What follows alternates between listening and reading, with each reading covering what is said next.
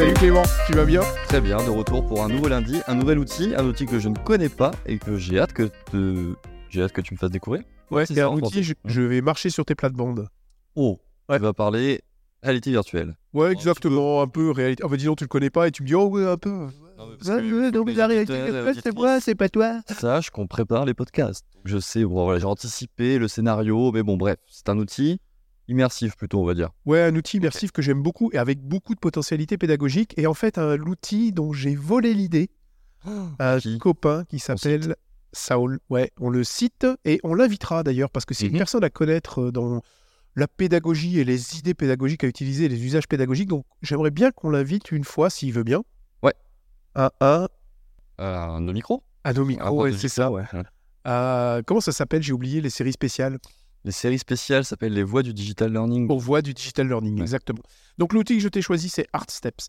J'avais déjà, dans le passé, je pense, euh, Nicolas Lozancic m'avait proposé un outil que j'avais déjà présenté dans Rendez-vous Interdigital. Mhm. Mais pour être honnête, je l'avais un petit peu abandonné parce qu'il était un petit peu compliqué. Donc qu'est-ce que c'est qu'ArtStep ArtStep, c'est fait pour faire des expositions d'art en virtuel.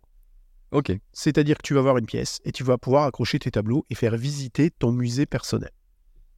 À tes apprenants, tes utilisateurs. Alors voilà, quand on passe dans le monde de la pédagogie, bah, euh, tout de suite, on voit des usages pédagogiques un peu incroyables. T'imagines une pièce dans laquelle tu vas pouvoir te balader dedans pour trouver des ressources, lire, regarder, découvrir, travailler. Enfin, c'est quelque chose d'un petit peu magique. Tu sais, ces fameux euh, objets euh, qu'on produit, ces productions dont on est fier et qu'on peut accrocher au mur. Ben, ça permet de faire ça, en fait. Donc, tu as une pièce. Je vais expliquer un petit peu les différentes étapes pour construire une expérience immersive. Mais tu as une pièce et tu vas pouvoir accrocher euh, au mur eh ben, euh, ta galerie d'exposition en lien avec ce que tu veux faire apprendre à tes apprenants. D'accord, donc ça peut être des images, ça peut être des sites web, des vidéos, des ça? images, des vidéos, les sites web, mais c'est en payant seulement. Donc là, peut-être tu peux mettre un QR code pour ensuite passer en image pour passer sur ton téléphone. Je Mhm. pense qu'il y a moyen de, de- de bidouiller pour faire des trucs assez interactifs, en fait. Euh, ce que j'ai beaucoup aimé par rapport à ce que j'avais découvert avant, c'est que c'est super, super facile à utiliser. C'est-à-dire que je n'y connais rien du tout et ça se prend en main. Il y a euh, cinq étapes, d'accord? Elles sont marquées, tu les suis et hop, tu construis ton expérience. donc les étapes en gros, c'est tu, crées ta pièce, c'est ça, avec c'est les ça. dimensions, c'est la première étape. Donc, première étape, tu crées ta pièce. Donc, soit tu Mhm. pars de zéro, c'est-à-dire tu crées vraiment une pièce, soit tu as déjà des pièces toutes créées. C'est-à-dire que, que tu, tu donnes, apportes. euh, tu donnes quoi, une longueur de mur? Ah ouais, Si je veux une pièce de 10 par 5, et hop, ça te crée une pièce, enfin un espace virtuel. Tous les espaces à l'intérieur. Ah, tu as la longueur en mètres, tu peux mettre des murs, des portes, etc. Mm. Tu peux mettre un extérieur, donc tu peux vraiment faire ce que tu veux. C'est l'application 3D de Laurent Merlin, quoi, en fait. Ouais, c'est ça, où il existe des applications 3D pour faire des maisons. Cozy Casa, Ah bah voilà, je crois que tu avais fait ça, il me semble, Mhm, dans, une de tes, dans une de tes maisons. dans une de mes nombreuses résidences, Voilà, dans un de ces baobabs, il veut dire bien entendu. bien entendu. Et, et donc ça c'est la première. Alors, mais tu peux aussi, donc soit tu as des pièces déjà toutes faites, donc qui sont super, et tu peux même aller acheter des complexes beaucoup plus importants. Ok, Et à chaque fois que tu achètes, tu as le nombre de mètres carrés et le nombre linéaire que tu peux mettre au mur, Ah. comme dans une vraie exposition. Donc ça c'est la première étape. Mhm. Tu peux le faire gratuitement aussi. hein. Mhm. Moi c'est ce que j'ai fait. J'ai pris déjà- j'ai commencé par dessiner ma pièce, puis j'ai trouvé ça long, donc j'ai arrêté. J'ai pris une pièce déjà toute dessinée. Ok. Deuxième étape, c'est euh, de designer l'espace. Donc tu peux rajouter des murs, euh, tu peux dire où tu démarres, tu peux mettre des portes. Voilà, c'est ça. Donc je vais paramètres. Exactement. Puis troisième étape, c'est bien sûr d'ajouter et de placer des objets. Ok, Donc là, comme objet, on a d'abord bah, tout ce qui est euh, photo. Donc tu vas pouvoir intégrer plein de photos, les mettre au mur et euh, les placer un petit peu où tu veux sur différents murs et tu vas pouvoir visiter cet espace. Ce qui est intéressant aussi, c'est que tu peux ajouter des objets 3D. ok, Donc, soit que tu achètes, ils ont une marketplace. Alors, les objets, ça va de quelques euros à quelques centaines d'euros quand même. hein, donc, ça Mhm. dépend ce que tu veux faire. Tu as déjà quelques objets qui sont intégrés, par exemple des pupitres, des choses vraiment simples, par contre, sur lesquelles tu peux poser des choses, mais tu peux aussi importer tes objets 3D. Il y a plusieurs types de fichiers. D'accord. Et à noter qu'il y a plein de sites internet qui proposent de télécharger gratuitement des fichiers 3D que vous pouvez ensuite réintégrer typiquement dans ce type d'outil. Et on voit actuellement beaucoup sur LinkedIn euh, les intelligences artificielles qui te permettent de créer des Ouais. fichiers objets 3D. J'en- J'ai vu, je vais pas le, le nommer, mais j'ai vu encore euh, récemment quelqu'un qui nous disait Ouais, j'ai fait des objets 3D avec l'intelligence artificielle. Donc ça devient maintenant possible de récupérer des objets 3D. Avec des bons téléphones, des bons smartphones et une application qui s'appelle Luma Polycam. Enfin bref, il y en a plusieurs, mais en gros, vous pouvez le faire avec votre téléphone. Ensuite, tu vas pouvoir faire un tour guidé, c'est-à-dire que tu vas pouvoir imposer un, un, tour guidé à tes apprenants Ok. en disant tu passes là, là, là, c'est pas libre. Mhm. Et puis derrière, évidemment, qu'est-ce que tu vas faire? Ben, Tu vas devoir publier ton expérience. Tu vas avoir un lien que tu vas pouvoir partager. Donc c'est hébergé chez eux et tu donnes juste un lien à tes utilisateurs, ils peuvent y accéder. Oui. Ok, ça Exactement. a l'air facile. C'est super facile d'utilisation. Franchement, ça se fait euh, en une demi-heure. Tu as fait un truc vraiment sympa. Moi, je trouve les usages pédagogiques, ils sont vraiment nombreux.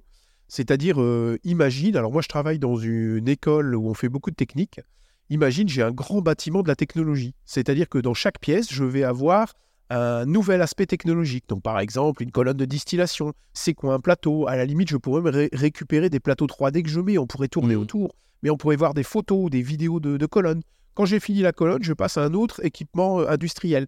Donc, je pourrais avoir le, le bâtiment des équipements industriels. Et là, ce qui serait rigolo, c'est que toi, tu continues à donner ton cours traditionnel, magistral interrogatif découverte, mais que tous les soirs, les étudiants puissent aller dans le bâtiment, aller finalement toucher le matériel dont tu as parlé. Moi, je trouve ça vraiment intéressant. Autre euh, utilisation pédagogique, c'est le fameux IMAIP de Marcel Lebrun. On sait que j'en suis particulièrement fan.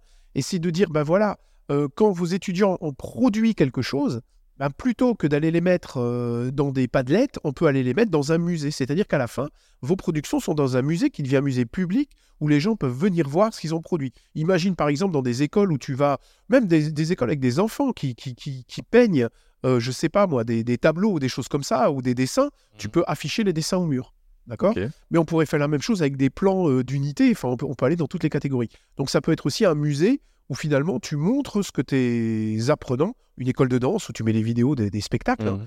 donc où tu, tu montres à tes apprenants ce euh, qu'ils ont fait, aux autres apprenants ce qu'ils ont fait. Tu pourrais aussi euh, a- avoir un centre de ressources, comme une espèce de bibliothèque. Ça ressemble un petit peu à ce que j'ai dit en premier, mais Ouais. c'est-à-dire vraiment comme un musée. l'intérieur, quoi. Et ce qui est super, c'est que c'est super facile à installer. Donc la version gratuite, elle est un peu limitée. Je crois que tu peux pas mettre d'URL, j'y suis pas arrivé en tout cas. Donc après, il faut passer à une version payante qui a des prix abordables. Euh, L'idée, c'est quand même de rester gratuite. C'est vraiment fait au départ pour faire des expositions d'art, d'où Art Steps, in fact. En fait. Oh, In, in fact, yes. yes, in fact. Steps, because art égale art et steps Et égale pas. pas. Fais des pas dans la galerie d'art. C'est ça exactement. Voilà. C'est exactement. Ça va tuer bilingual hein, complètement. Euh, yes, I am. Et moi, j'ai beaucoup aimé cet outil. D'accord? Donc, je l'ai découvert, euh, je l'ai découvert, n'importe quoi. Je l'ai découvert euh, grâce à Saul. Et franchement, je trouve qu'en pédagogie, il a plein d'intérêts pédagogiques.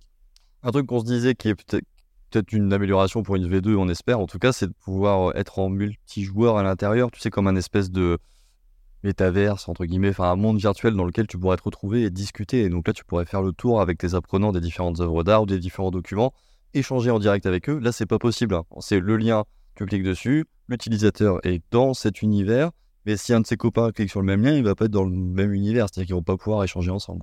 Non, là, vraiment, tu es euh, dans l'espace et c'est tout. Tu peux pas échanger avec d'autres. D'accord? C'est pas un métaverse. C'est une visite individuelle. Voilà, c'est ça. Donc, effectivement, ça, c'est un peu limité.